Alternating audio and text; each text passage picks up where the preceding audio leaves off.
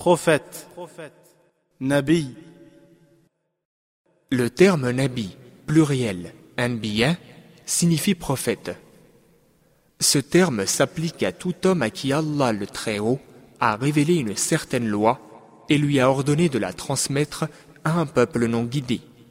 La différence entre un prophète et un messager est que le messager est un homme envoyé par Allah à un certain peuple, possédant un livre divin ou non, et à qui lui a révélé une loi inconnue auparavant. D'un autre côté, un prophète est un homme à qui Allah le Très-Haut a ordonné de prêcher une loi déjà présente sans lui révéler un livre divin ou une nouvelle loi.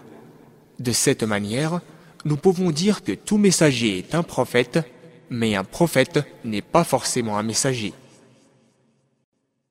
Les prophètes possèdent d'excellentes caractéristiques comme la sincérité, l'honnêteté, l'infaillibilité, une bonne habileté physique et un moral à toute épreuve, de telle sorte que ni humains, ni djinns n'ont le dessus sur eux.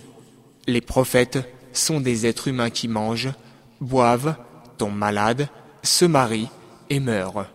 Ils ne possèdent aucun attribut divin et par conséquent, ils ne doivent pas être adorés.